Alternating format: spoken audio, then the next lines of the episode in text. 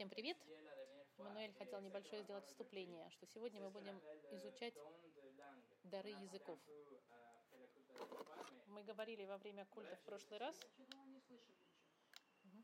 Мы говорили во время культа э, в прошлый раз. Дар языков – это было невероятное событие, которое произошло во времена Первой Церкви, первые два, два поколения верующих после Церкви. И, и каждый раз этот дар уменьшался. Он был в начале времена дней Пятидесятницы в книге Деяний. Все апостолы и верующие начали говорить на языках, которые другие люди понимали. Сегодня можно представить, что они, наверное, говорили по-итальянски, по-китайски, например, по-испански, без того, чтобы изучать эти языки. И все люди вокруг могли услышать на своем собственном языке проповедь этих апостолов. Это был э, божественный дар. И этот дар произошел дважды в книге Деяний, и это было то же самое. Группа верующих получила Духа Святого, и, и, и в момент их спасения, когда они поверили во Христа, и они начали говорить на других языках.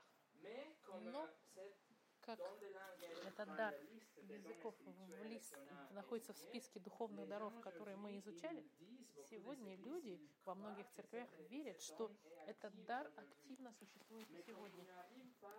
Но потому как они не могут произвести чудо, которое было в те времена на других иностранных языках, тогда люди приходят к выводу, что это, это язык ангельский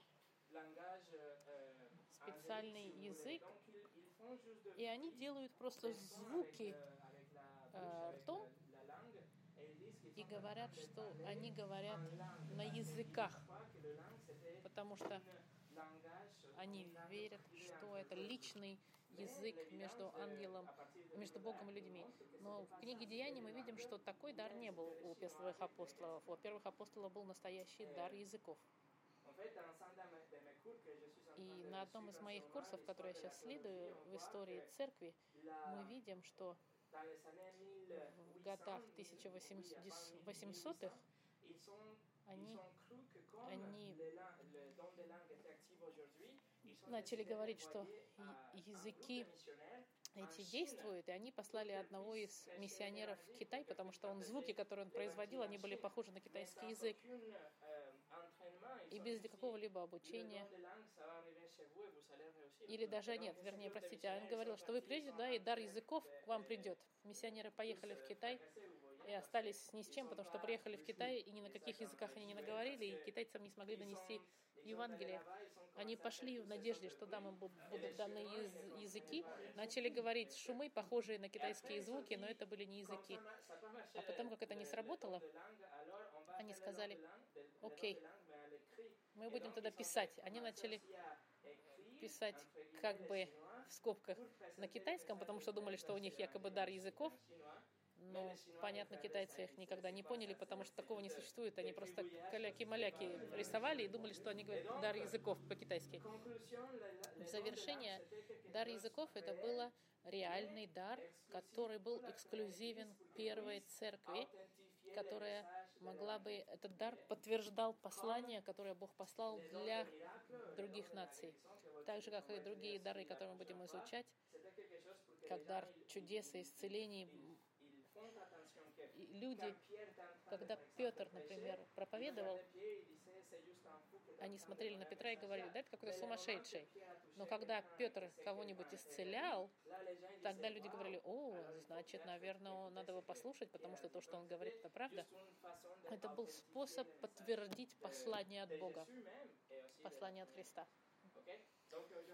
Поэтому сегодня Джон продолжает изучать, почему мы убеждены, что дар языков не существует сегодня, как был в первой церкви. И все церкви, которые повторяют, или верующие, которые думают, что они говорят на языке так называемом ангельском, это больше культурное и групповое, чем настоящий дар Духа Святого. Вуаля.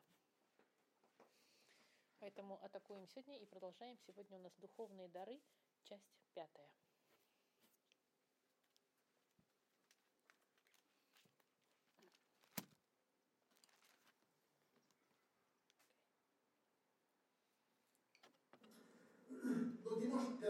Прошлое воскресенье я начал с вами изучение говорения языками, и я вам немножко рассказал свою историю. И немножко пересмотрю. Те, кто не были со мной, они чтобы могли понять, о чем мы говорим. Я вам объяснил, что как я поверил в Господа Христа в Индии в 1956 и я провел три недели с христианами, которые говорили мне о крещении Духом Святым и о даре языков, которые я должен получить, основываясь на тексте Деяний 2. Деяния 2. Я попросила Духа Святого меня покрестить. Они мне сказали, говори, говори на языках. И я начал говорить на языками так, как они. Но позже я понял, что когда я говорю на так называемом языке, я не чувствую, что, я, что мне Дух Святой ведет. Мне больше было похоже, и не думал я, что это идет от Бога. Мне больше казалось, что я просто копировал группу, в которой я находился, чтобы являться частью этой группы. Какое-то время спустя я вернулся в США, и мне объяснили, что есть два вида понимания дара языков. Есть те, которые думают, как мои друзья в Индии, что крещение Духом Святым — это обязательный опыт для христиан, в результате спасения люди начинают говорить на языках, на так называемых частных ангельских языках между людьми и Богом. И есть те, вторая группа христиан, которые говорят, что де, э, говорить на языках это не относится к нашим дням. И то, что сейчас говорится в церквях, это не, не говорение языками, которое было в деяниях апостолов. Я попытался изучать и начал внимательно копаться в этом сюжете. И поэтому прошлое воскресенье и сегодняшнее воскресенье — это результат моих, моих э, э, изысканий. Мы с вами к этому сюжету подошли с 14 вопросами, которые я задаю, и мы на них отвечаем. Я сейчас быстренько пройдусь по первым вопросам. Для тех, кто не слышал первое послание, я вам э, просто сейчас дам ответы. Если вы полностью не слышали это послание, послушайте, пожалуйста, предыдущую проповедь. Ну и так начнем. Первый вопрос. Какова природа говорения языками? Чтобы понятие сложное, нужно начинать с простого. Во второй главе Деяний дар языков — это было данное Богом говорить о чудесах Бога на иностранных, реально существующих языках на языках, которые вы не учили. Дар интерпретации языков — это возможность переводить иностранный язык на свой язык без того, чтобы изучать этот язык. И мы это знаем, потому что есть 15 языков, которые перечислены в деяниях, включая арабский язык. Это значит, в то время кто-то вдруг неожиданно начал говорить на арабском, даже не учив его. И я хотел подчеркнуть этого, что большинство харизматов и не харизматов, харизматы — это те, кто думает, что дары до сих пор существуют, большинство людей согласны на этом. Второе, вопрос. Как понять развитие языков далее? деяний. Мы с вами посмотрели во второй, в десятой и в девятнадцатой главе, когда, когда апостолы ходили к самаританам или к язычникам, или верующим Старого Завета, было крещение Духа Святого, и был дар языков. И ключ находится в десятой главе Деяния, в 45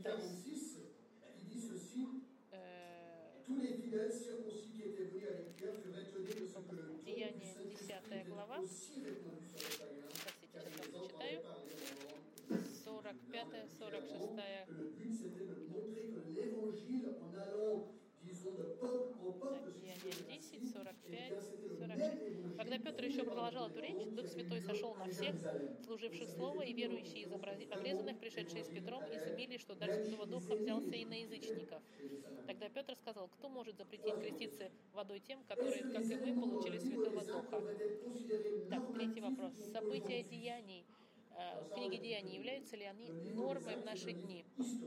Мы пришли к выводу, что книга Деяний — это историческая книга, которая объясняет, что произошло в определенный момент времени, момент перехода из Старого Завета в Новый Завет. Главы Нового Завета же, как раз письма, они считаются нормативными для всех поколений. Если книга Деяний... Мы говорили, что если бы книга Деяний была бы нормативной, то мы тогда тоже должны бы дать жеребий, чтобы выбирать старейшин, отдавать все свои продавать все свои владения и лечить людей платками. Потому что это произошло во времена книги Деяний, и мы пришли к заключению по правилам герменетики, что которое объясняет правила интерпретации Библии, и одно из фундаментальных правил герменетики как раз в отношении книги Деяний. Если книги, описаны в книге Деяний, они также повторены в письмах апостолов, то это норма. Если же не повторено, то это просто описывает историческое событие, произошедшее в эпоху. Четвертое. Что такое крещение Духом Святым? Первое послание Коринфянам, 12 глава, 13 стих, нам говорит, что, что мы одним Духом крестились в одно тело. Это акт включения верующих в тело Христова. Включение верующих, как он говорит, если нет Духа Господа, Святого, если нет Духа Святого, значит человек не может быть верующим.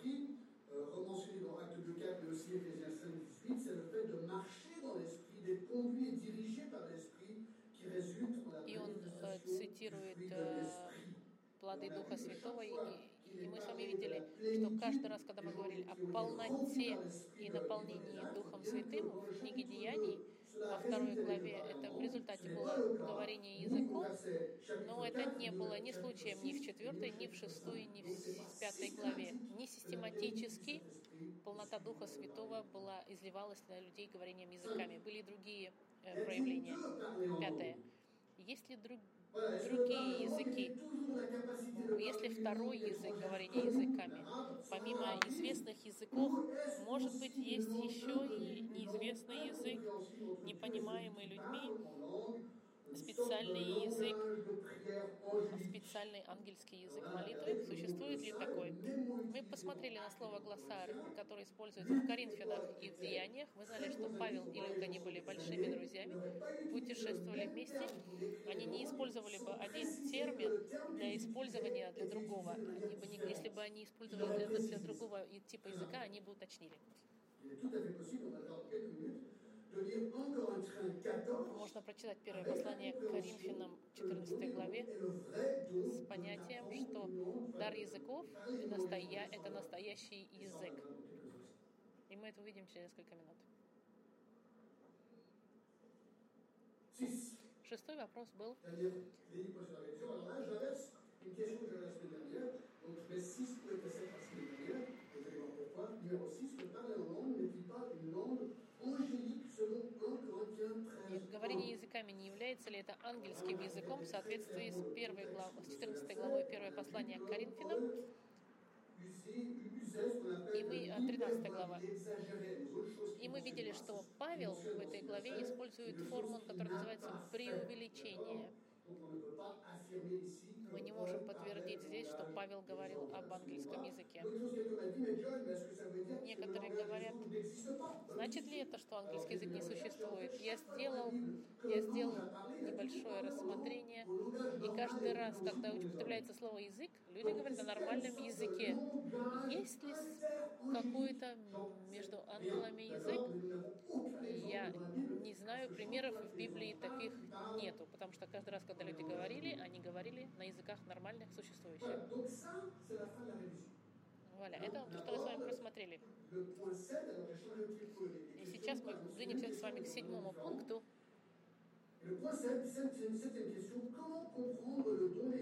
Как понять дар говорения языков?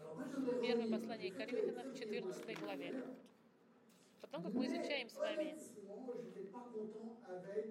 Библию последовательно, линейно. Я вам немножко начал говорить на прошлой неделе Но хочу вам еще немножко добавить.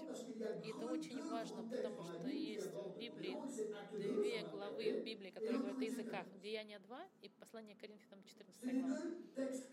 Это два ключевых текста. И для меня это было разумно говорить, внимательно изучить эту главу, особенно изучить ее методично.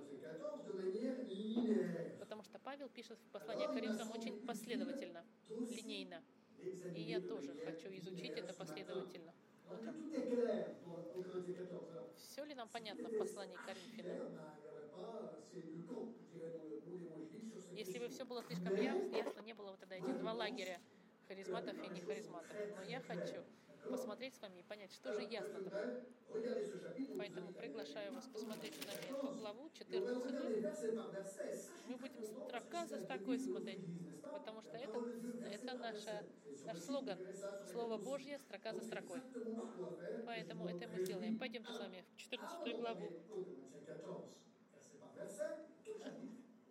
Мы с вами изучим всю эту главу. Я я хочу, чтобы вы запомнили две вещи. Первое.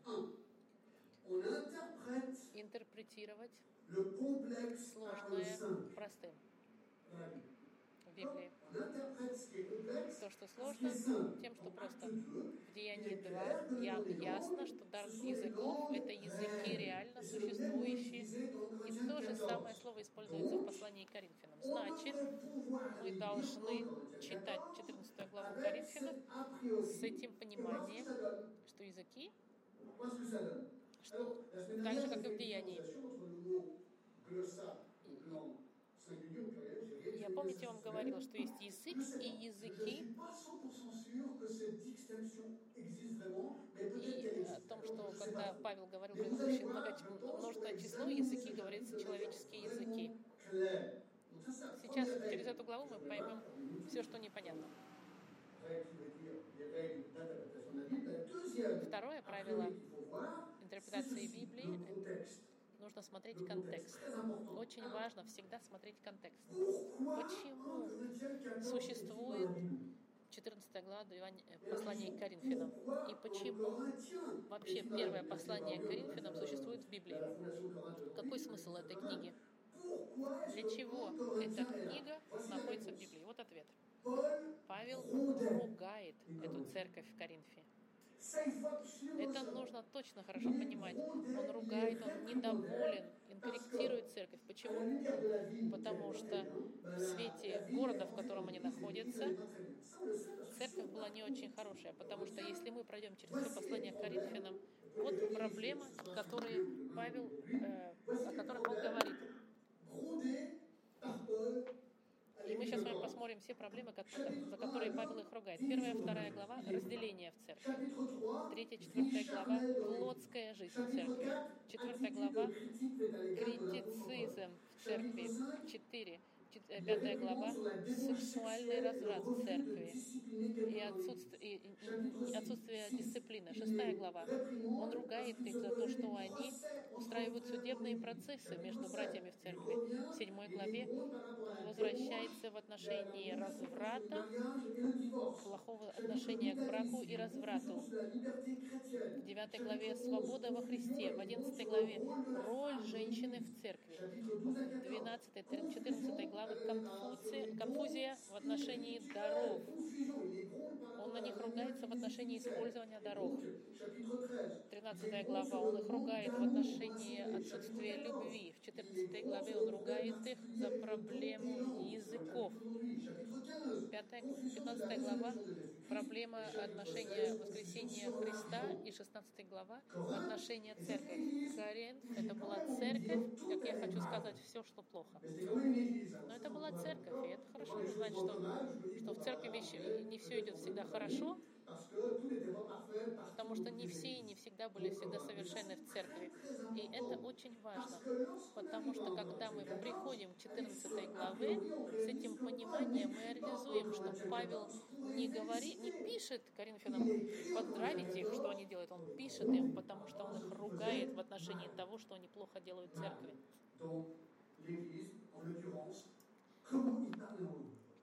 включая говорение языками. С, этой, с этими мыслями в, голова, в голове пойдемте с вами в 14 главу послания к Коринфянам. d'accord Parce que beaucoup de versets au début, 40. Et c'est que la question 7 et le 14. Et pour moi, alors si tout n'est pas Окей, clair, если все непонятно, вы потом послушаете и поймете. Alors regardez chapitre 14, Окей, 1. поехали. Первая э, строка 14 главы. Он начинает. Стремитесь к любви. Здорово. Вот проблема в Коринфе. У них нет любви. Вся глава до этого, он говорил о том, что они не любят друг друга. У них не хватало любви в chapitre 1, церкви. Стремитесь к любви, ревнуйте о дарах духовных, особенно же о том, Eh un problème. Но в отношении использования даров, и он говорит им, у вас проблема с любовью, потому что цель духовных даров – это помогать друг другу, и это так выражается любовь.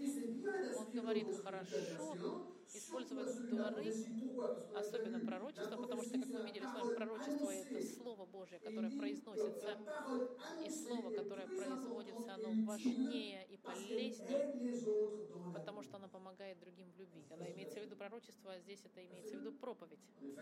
Мы с вами изучали. Ибо кто говорит на незнакомом языке, тот говорит не людям, а Богу, потому что никто не понимает его. Он тайно говорит духом. Посмотрите, что он здесь говорит. Здесь в этой фразе есть две позиции. Харизматы говорят, Павел им говорит, чтобы они говорили здесь на языке для сами для себя. Харизматические церкви в этой фразе будут видеть, что Павел как бы направляет их, чтобы они говорили Богу. Потому что здесь говорится, что тот, кто говорит, говорит к Богу. И они думают, харизматы, никто меня не понимает, но это нормально, потому что Павел как бы говорит, что так нужно делать. Позиция не харизматов, включая нашу, вот что говорит. Послание Коринфянам имеет цель корректировать Коринфянов, включая все проблемы, включая языки. И во втором стихе Павел им не говорит, говорите языками, он им говорит, что у вас плохо идет, что вы делаете плохо, он корректирует их. Что, что, какая проблема? Две возможности. Первая, может быть, экстатические языки, так называемые, бормотание непонятное. Если вы говорите на экстатических языках и думаете, что вы говорите к Богу, обратите внимание, что к Богу в оригинальном языке не с большой буквы, греки. А он говорит, что это неправильно. Вы думаете, что вы говорите что-то секретное, а люди ничего не понимают. А цель использовать языки — это с интерпретацией для других. А тот, кто пророчествует, он говорит к людям. Люди, говорение другим людям — это хорошо, а то, что вы делаете, никто ничего не понимает. Вторая возможность, что они могли говорить на настоящих языках, может быть, на арабском, но без интерпретации. И тогда он им говорит, нужно всегда иметь переводчика. Он корректирует факт, что некоторые говорили на каких-то, может быть, настоящих языках, но без перевода. Потому что в 28 стихе написано, что должны быть переводчики. Если не будет толкователя, то молчи в церкви.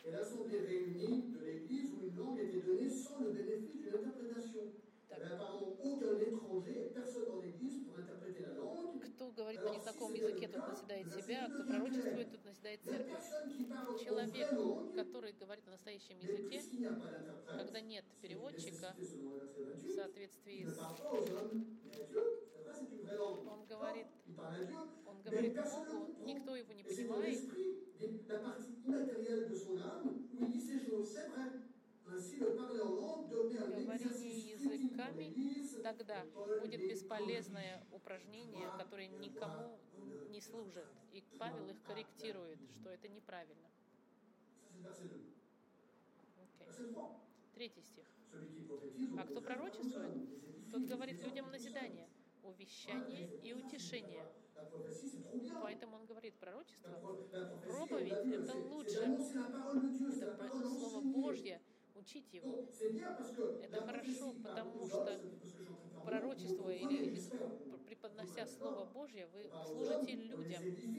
Вы назидаете, утешаете и укрепляете. Четвертый стих.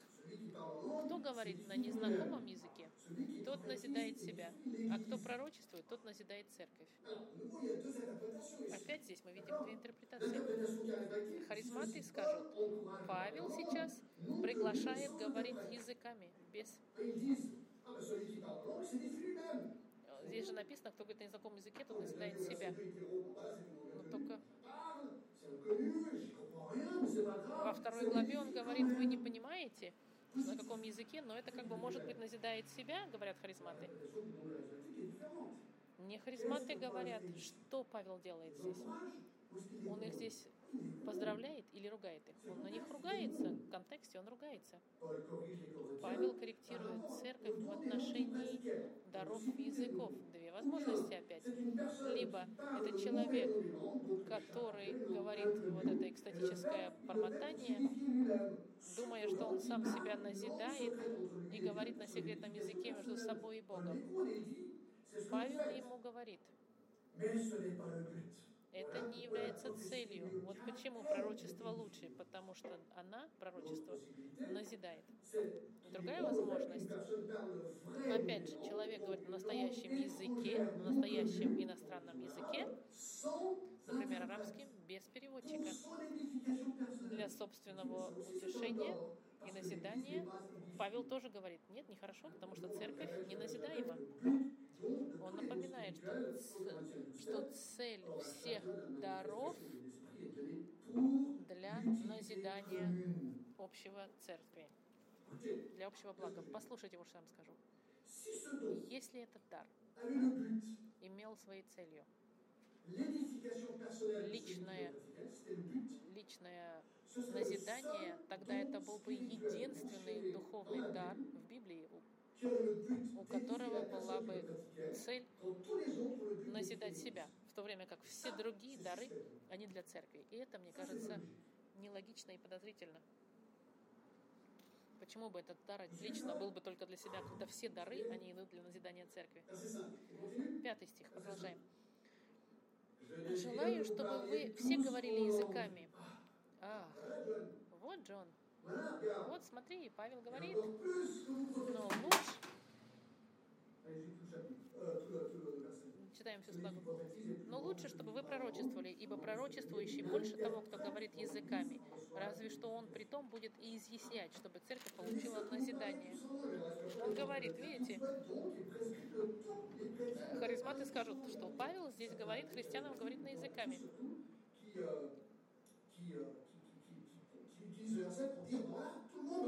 Она часто использует этот стих. Я вам на прошлой неделе ответил. 7, В первом послании к Коринфянам в седьмой главе, э, в soyez седьмом tous стихе Павел использует такую же композицию. Желаю, чтобы вы все были, как я, одинокими, без семьи.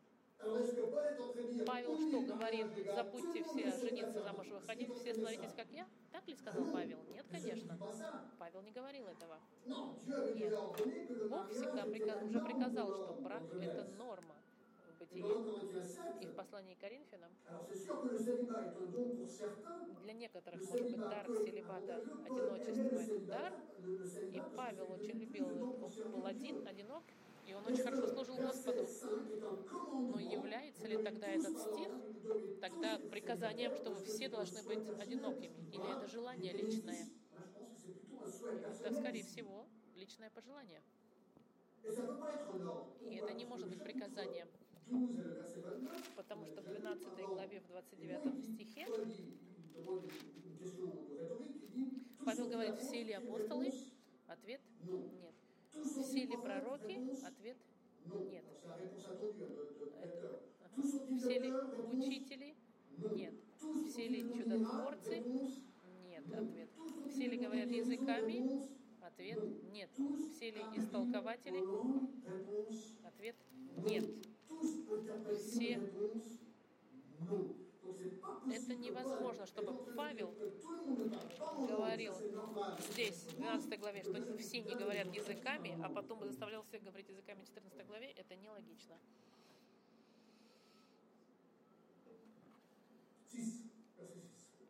Так, следующее дальше. Шестой стих. Euh, même, je vais revenir tout sur verset 5. Paul ne voulait pas déprécier le don des langues comme il ne voulait Так, целовать. В пятом стихе мы видели, что Павел не хотел здесь продвигать говорение языками как универсальный дар, так же, как и дар целебата. Мы видим, что пророчество важнее, чем язык, если только есть перевод. Здесь ключевой является перевод. Шестой стих.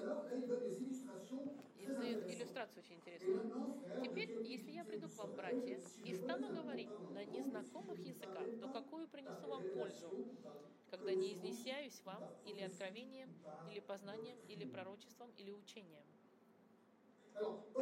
Павел говорит, что в начале своей службы, когда я приехал в Коринф, что я пришел и говорил к вам на каком-то непонятном языке, без интерпретации, на каком-то бормотании? Нет, абсолютно нет. Он пришел с настоящим откровением, познанием, пророчеством и учением. Он пришел в синагогу, в синагогу, он там не бормотал, он пришел конкретные вещи из Слова Божьего в шестом стихе дальше.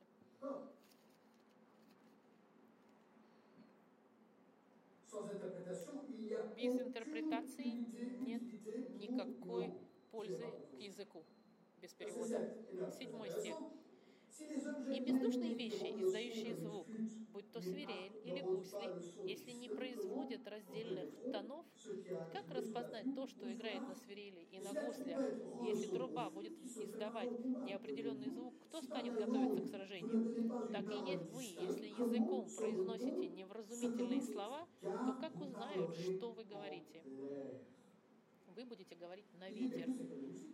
Он, он говорит, придает пример музыкальные инструменты. Если никто не понимает, что играет музыкант, это значит, э, он играет, что попало. Представьте, трубач должен трубить, и все признают этот звук, и они говорят, нужно идти собираться. А представьте, если он начнет играть непонятно что, никто не поймет. Зачем он играет этот трубач? Логично. Он говорит, не должно быть это непонятно, потому что непонятный язык ничему не служит. Очень просто и логично.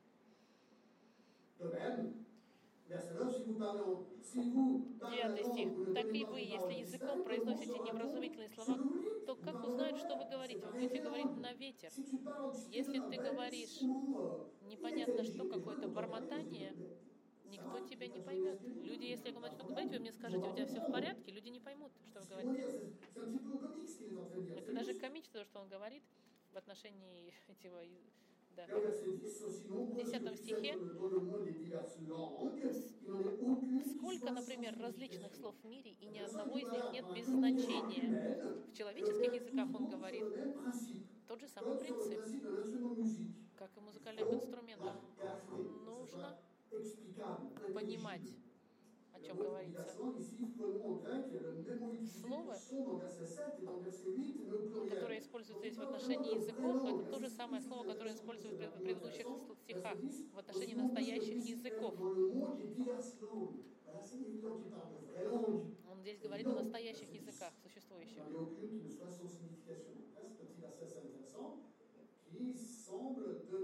И в очередной раз мы видим, что Павел говорит здесь о настоящих языках. В одиннадцатом стихе. Но если я не разумею значение слов, то я для говорящего чужестранец, в оригинальном тексте варвар, а говорящий для меня чужестранец тоже варвар. Павел ругает церковь здесь. Без перевода вы будете как варвар или как сумасшедший казаться, как, трампит, как трубач, который играет непонятно что. Если вы делаете то же самое с языками, люди скажут, у вас проблемы? Варвары какие-то. 12 стих. «Так и вы, ревнуя о дарах духовных, старайтесь обогатиться ими к назиданию церкви».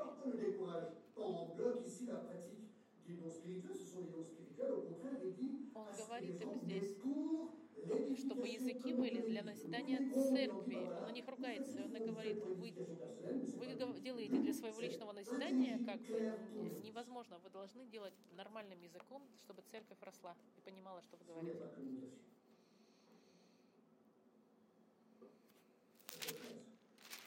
Стих. Поэтому, говорящий на незнакомом языке, молись о таре толкования. Ибо когда я молюсь на незнакомом языке, потому что каждый раз, когда говорится языками, либо должен быть переводчик, либо тот, кто говорит на языке, он должен также переводить.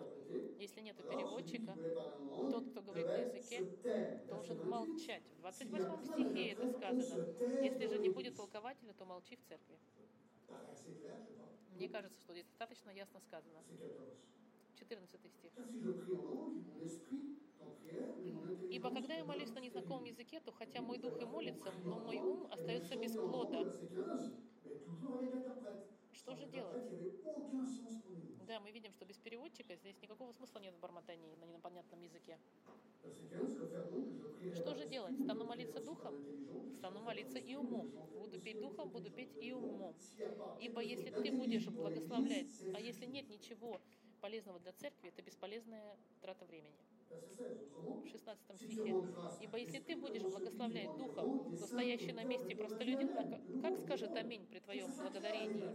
Здесь понятно, он пишет, должно быть ясно, чтобы люди, которые рядом с вами, они ничего не поймут и даже не смогут благословить Господа и сказать аминь. Ибо он не понимает, что ты говоришь. Ты хорошо благодаришь, но другой не назидается.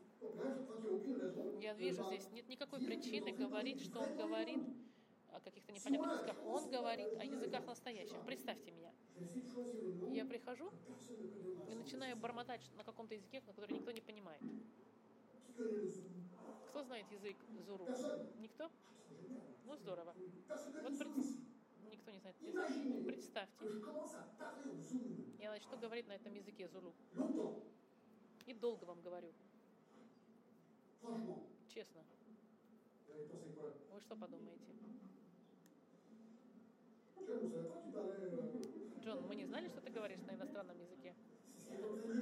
Но здесь он говорит, Па- Павел, если вы не понимаете, чему это служит. Тут и так все понятно и ясно.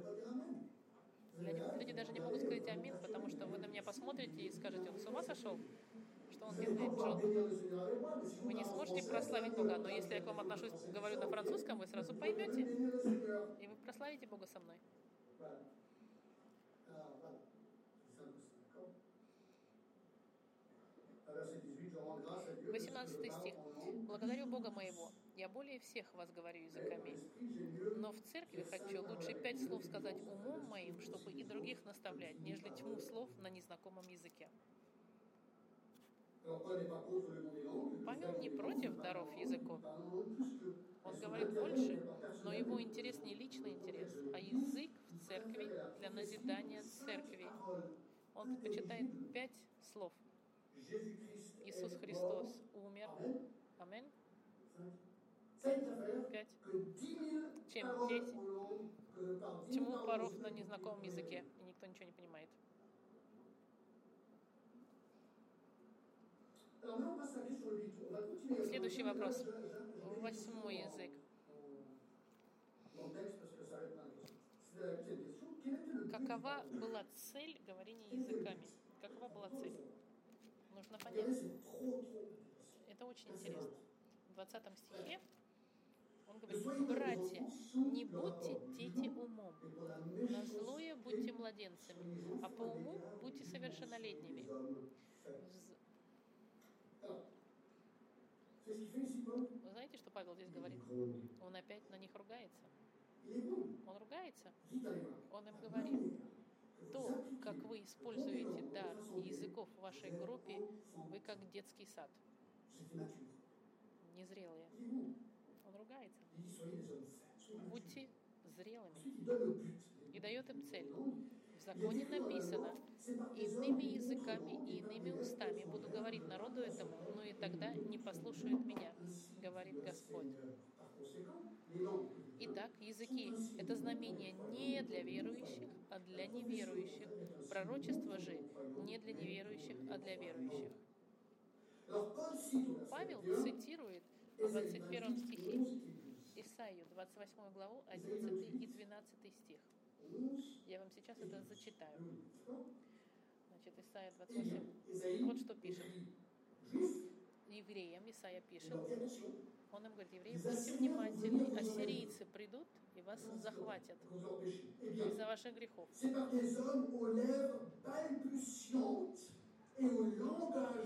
Зато лепечущими устами и на чужом языке буду говорить к этому народу. Verset 12, mais ils n'ont Им говорили, вот покой, дайте покой тружденному. Paul. Donc, 1 Corinthiens 14. Почему Павел цитирует здесь? vous, les Juifs, le- les Israélites, Ис- lorsque Исаия vous евреям говорит, когда вы услышите ассири- э, варварский, ассирийский язык у вас, знайте, что суд над Израилем пришел. Ah. И он был прав. Пример. Utilise И пример, который использует, это настоящий и существующий язык э, ассирийцев. Я дам еще один замечательный пример. Во время Второй мировой войны в 1940 году в Париже, когда кто-то слышал немецкий язык, они знали, что суд était tombé sur la France. пал на Францию. Это отличная параллель. То, что здесь Исаия говорит, и Павел его цитирует. Дар языков это было напоминание евреям о суде, которое должно прийти от Бога. Я 21. нахожу C'est qu'on интересно ne в peut pas 21 comprendre le verset стихе, 21 autrement que décrivant une невозможно его понять по-другому, как, как нормальный язык. И это мы хорошо понимаем, что это настоящие языки, как в Исаии 28, как в Деянии 2 C'est l'exemple même que Paul и в. Коринфянам. Дает 28, Павел 49 à 50, même dans Genèse 11, пример. 89, et dans Jérémie 5, И 15, в Иеремии и в Бытие, когда иностранные языки использовались как знак суда, потому что они были захвачены иностранными народами, говорящими иностранными языками, это всегда был символ суда. И в 22 стихе он очень четко говорит, что языки это знамение не для верующих, а для неверующих.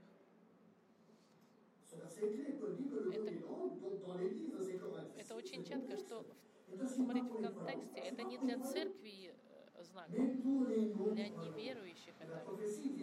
Пророчество же, оно как раз таки для вер церкви. Это значит, что говорение языками в церкви имеет одну цель – показать неверующим в те времена, в те времена, неверующим показать, что они под судом Божьим, и им нужно, нужно раскаяться и прийти ко Христу в раскаянии грехов.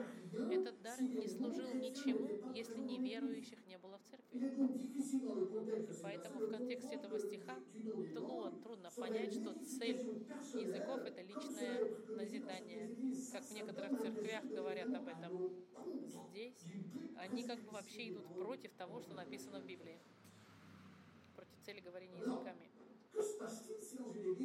Теперь посмотрим, что происходит в церкви, если все говорят на языках, на иностранных языках, на непонятных языках, на кучах языках. Что происходит? Давайте посмотрим 23 стих. Если вся церковь сойдется вместе, и все станут говорить незнакомыми языками, я начну говорить на золото, ты говоришь на арабском, ты на, римс, на ру, румынском. Ну давайте, вы все начнете говорить вместе одновременно на разных языках. Или мы будем бормотать все вместе, непонятно, все одновременно. Все одновременно. И войдут к вам не знающие или неверующие, то не скажут ли, что вы беснуетесь?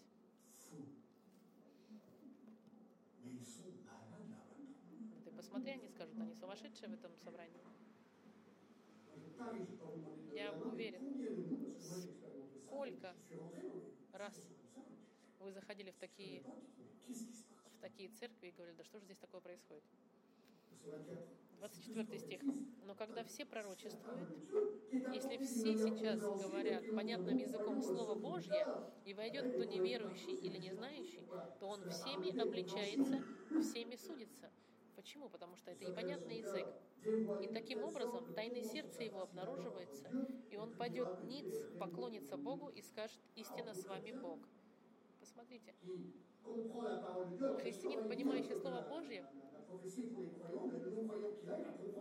понимает, что неверующий, когда придет и увидит, услышит про проповедь Божью, он, конечно, покается и придет к Господу в 25 стихе. Следующий вопрос. Alors, dans quel sens le don des langues Dans Acte 2 et Каким образом дар языков является судом для неверующих? Дар языков в Деянии 2, каким он был, э, каким образом он являлся судом для неверующих? Bien, dans Acte 2, très intéressant, comment Потому что во втором, croyants во втором деянии, во второй главе Деяний, как неверующие отреагировали? Они что сказали? Они что, напились или что? Им сказали, они не выпили утро. И что происходит? Когда они говорили на настоящем языке, что происходит в данной ситуации? Суд неверующих евреев пришел, Израиль. который отказался от Нового Завета. Из- Израиль был отодвинут в сторону, не отодвинут в сторону, а как бы de parler en langue dans Acte 2 est un symbole de cette transition. Le jugement de Dieu était не, веру, не евреи были, не евреи были включены в альянс с Богом, в то время как неверующие евреи не были включены в новый альянс с Богом. И каждый раз, когда была ситуация с говорением языками, самаритяне или язычники, мы видели, как не, евреи были включены в завет с Богом. Из 16 спасений, записанных в книге Деяний, только три сопровождались говорением языками. Десятое. Были ли правила говорения языками? И здесь очень интересно. Давайте посмотрим, были ли правила, чтобы говорить языками? Dire. Посмотрите, что сказал, говорит Павел. 20. Si donc dans une assemblée de l'église entière, tous parlent en langue, qu'il entre cinq auditeurs, les non-croyants ne diront-ils pas que vous êtes fous Начиная с 23 языка, помните, если вся церковь сойдется вместе и все станут говорить незнакомыми языками и войдут к вам незнающие или неверующие, то не скажут ли, что вы беснуетесь? Первое правило – никогда не говорить вместе и одновременно.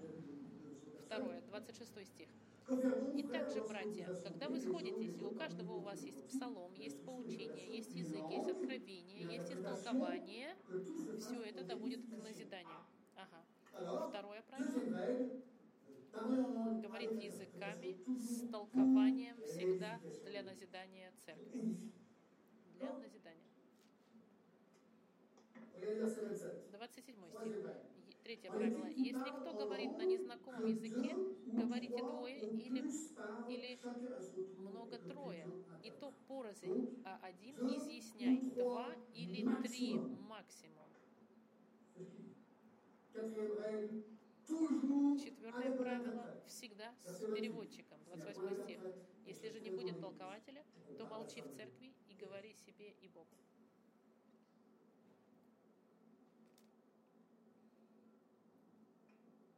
Alors, moi, moi, je trouve ces règles très Я claires. нахожу, что эти правила, они очень ясны. И что меня беспокоит, что у меня много харизматичных друзей, что у меня создается впечатление, что даже эти простые правила, они у них не уважаются в церкви. Даже если они говорят, что дары языков, они существуют, хорошо, окей, если вы верите в это, но, по крайней мере, они должны были бы использовать эти правила, которые очень четки.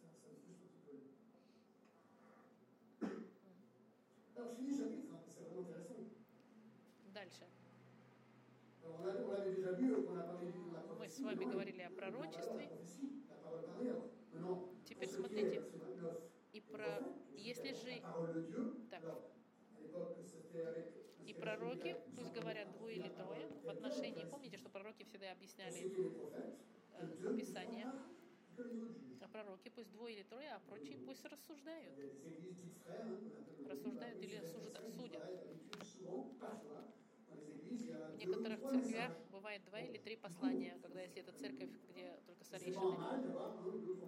И это неплохо, это просто такой выбор. Если же другому и сидящему будет откровение, то первый молчи, ибо все одним и другим можете пророчествовать, чтобы всем поучаться и всем получать утешение. И духи пророческие послушны пророкам. Он говорит сейчас, что вы должны судить, что говорит пророк. Если они говорят от Бога, проверять с Библией, если он говорит в соответствии со Словом. Когда говорят пастыри, пророки, вы проверяете. Духи пророческие послушны пророкам, потому что Бог не есть Бог не устройства мира. Бог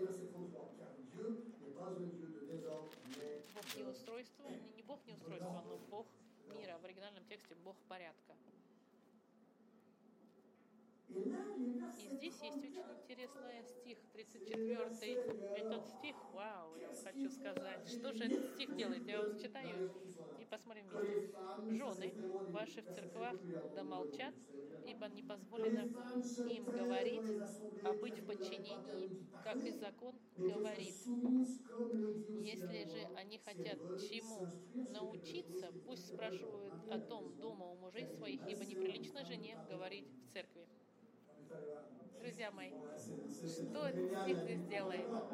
Можно над ним даже посмеяться в нашем время. Пропустим его или что? Нет, я шучу. Знаете, во многих церквях очень часто проскакивают через строки, но когда вы изучаете строка за строкой, приходится сталкиваться и с такими строками. Окей, атакуй. Что делает Павел? Он ругается. Он ругается на эту церковь в. И там, в контексте чего он говорит о женах? Уж неправильного использования дара языков. Это ключ. Он говорит особенно, особенно он говорит к женам. И здесь создается впечатление в контексте, что есть чрезмерное использование даров языков, особенно некоторыми замужними женщинами. Это контекст. Некоторые женщины, видимо, говорили на языках и без переводчика уже проблема в отношении роли женщин церкви, потому что он на них ругался в 11 главе за это. Были женщины, которые молились, пророчествовали без прикрывания головы и без подчинения. У них были проблемы там с авторитетом. Эти женщины, которые говорили на языках, они были непослушны, говорили на языке без, без толкования, и он на них ругается, Павел. Вот как это все просто, он ругается. Нехорошо это вы делаете. Это не первый раз, когда женская роль в церкви описывается. В первом послании к Тимофею написано, в девятом стихе, чтобы также и жены в приличном одеянии со стыдливостью и целомудрием украшали себя не плетением волос, ни золотом, ни жемчугом, ни дорогой одеждой, но добрыми делами, как прилично женам, посвящаем себя благочестию. Жена да учится в безмолвии со всякой покорностью, учить жене не позволяю, не властвовать на мужем, но быть в безмолвии, ибо прежде создан Адам, а потом Ева, и не Адам прельщен, но жена, прельстившись, впала в преступление. И если я должен этот стих изучать, это у меня займет цел, э, целые проповеди. Мы уже на эту тему говорили, вы можете посмотреть на страничке церкви. Ну, просто это сказать, что это была проблема частая, роль женщин в церкви. И какова была настоящая роль. Вот что я хотел подчеркнуть. Что эти женщины, что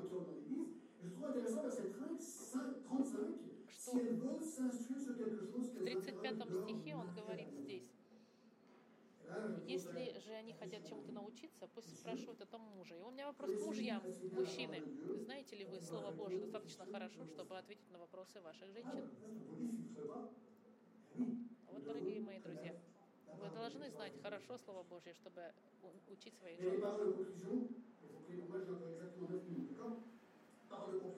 В заключении церкви, в 36 стихе по 40 стих,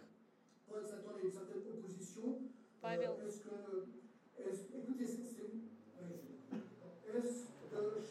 Разве ли от вас вышло Слово Божье, или от вас одних, или вас одних достигло?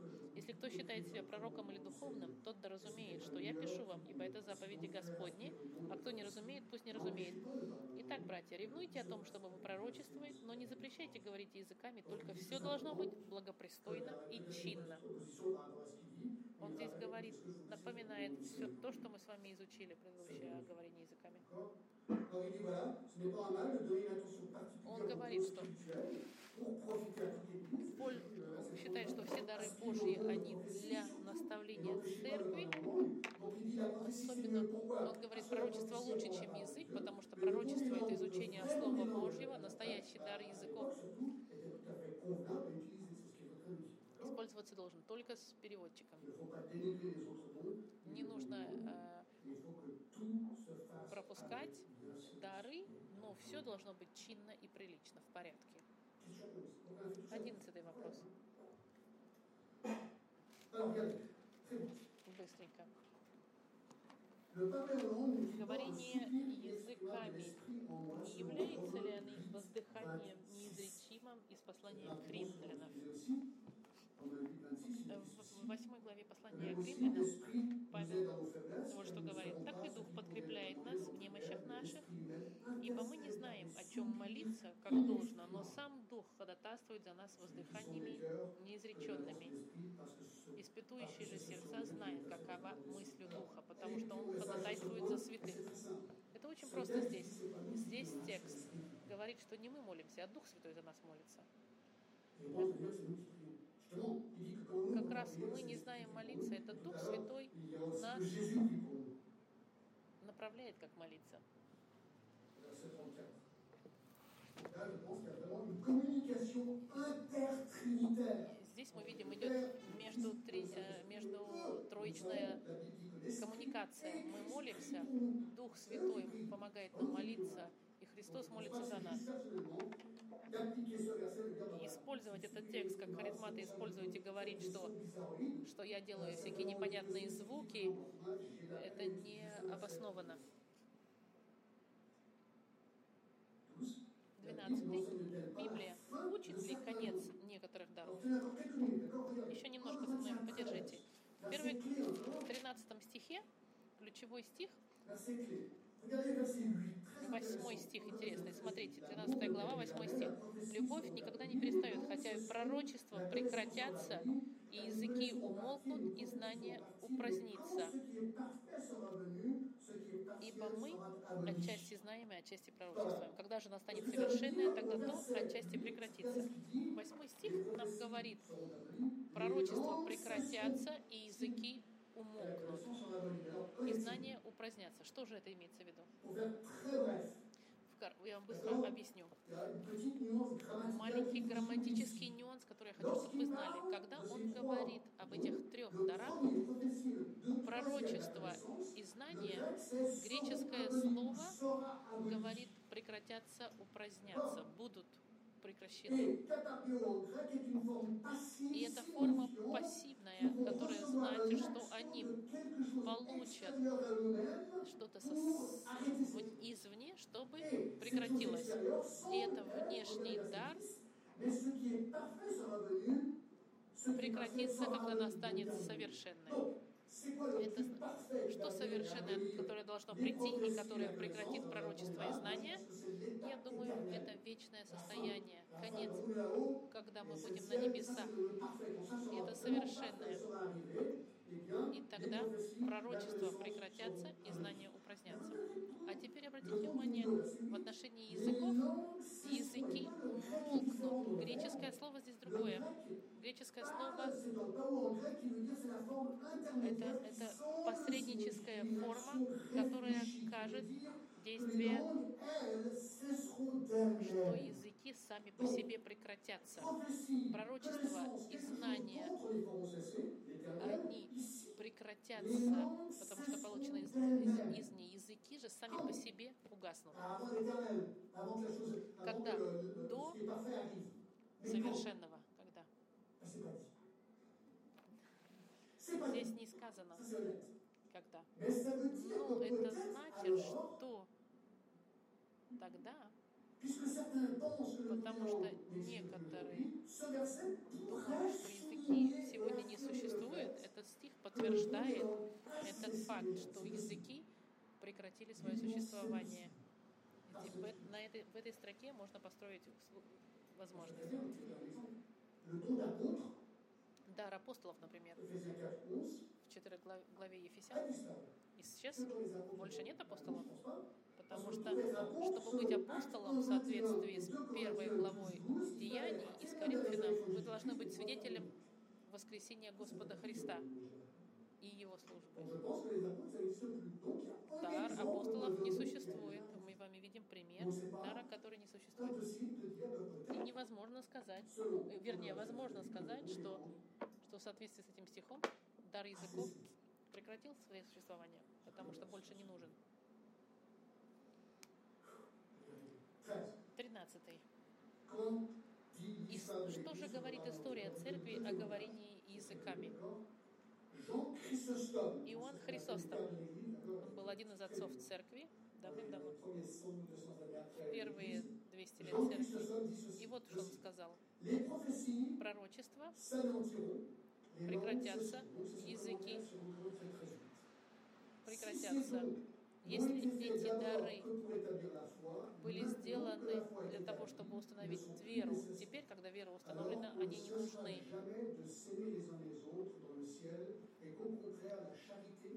На небесах мы друг друга будем встречать и, и, и- любить, а языки не нужны больше. Qu'aujourd'hui, сказал,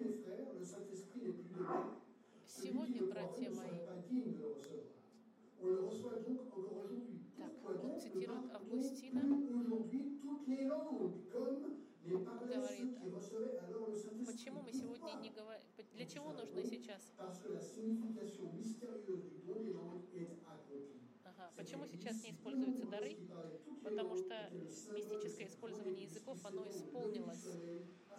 Потому что этот дар был для подтверждения, короче говоря, послания. Два примера двух гигантов веры, которые уже в те времена говорили, что дар языков пропал. Была очень между, между апостолами и современным миром была группа монтунисты. Они начали говорить в ont été 1080-х годах, что, что дары а, языков существовали, и церковь а, пришла к заключению, что это была еретическая группа. И последний вопрос. А, И мы заканчиваемся. Как понять движение говорения языками сегодня? Пятидесятническое движение, направление. Как понять? Нелегко мне говорить на эту тему. Я вам скажу то, что я верю. Окей? Amis, Я лично думаю, что верующие, мы, être как sensibles. верующие, хотим иметь какие-то супер, а, супер ощущения, потому что мы же входим в отношения с Богом. Мы читаем 35, Библию про Иисуса и видели столько чудес. И, и он говорит, что было столько чудес, что даже все книги мира не могут включить чудеса, которые Иисус сотворил. Когда мы смотрим чудеса апостолов, и мы говорим, ну это же здорово. Я тоже хочу почувствовать это. Конечно. Я могу понять, как часто мы, находясь в тяжелой ситуации, говорили, Господь, сотвори чудо, пожалуйста. Правда, мы все были в этой ситуации. И мы все хотим чуда от Бога. И я думаю, что-. Что некоторые эти дары, которые кажутся немножко мистичными, мы, желая коснуться к вот этим чудесам Бога,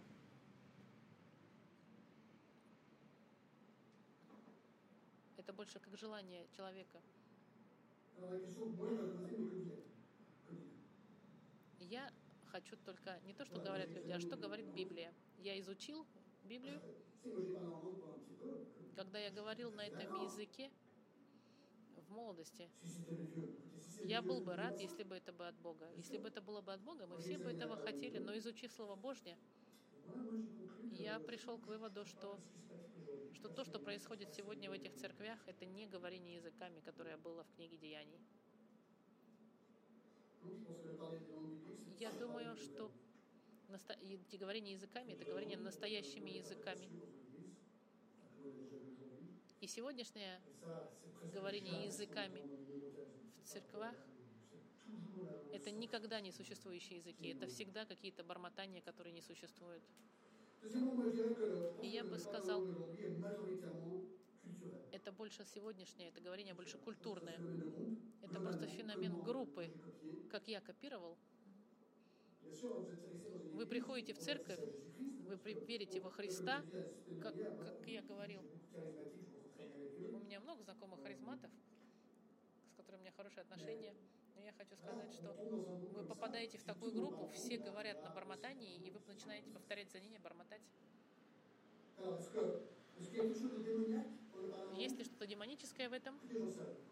Я не знаю, может быть, иногда. Я не хочу генерализировать, обобщать.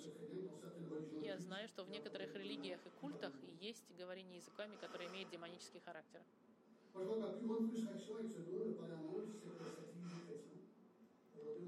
Я знаю, что многие христиане в этих церквях, если они не говорят языками, они чувствуют себя второсортными христианами. И это, к сожалению, грустно. Я хочу предложить вам две книги. Э, «Вера харизматическая» и вторая книга э, называется «Харизматический хаос», написанная Джоном Маккартером. Если вам интересно на эту тему, вы можете почитать, чтобы изучить больше. Помолимся в le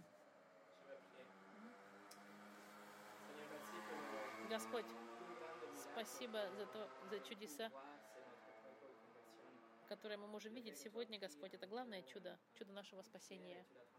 Ты взял наше каменное сердце и превратил его в плотское сердце, которое хочет следовать за Тобой и имеет желание познать Тебя и отдалиться от всего того, что грех мира. Спасибо, Господи, что эти чудеса, они существуют и сегодня для всех, кто раскается, отвернется от грехов и доверится во Христа. И что нет chose que никак- on doit chercher Каких других вещей, которые нам мы должны искать, кроме как нашего собственного спасения и спасения людей вокруг нас. Спасибо за Слово Твое, которое верное, как Ты верен. Спасибо, что Слово Твое не обманывает, потому что Ты не обманываешь. И что мы доверяем Тебе, Господь, потому что Ты велик, могуч и всемогущ. Именем Христа благодарим Тебя. Аминь.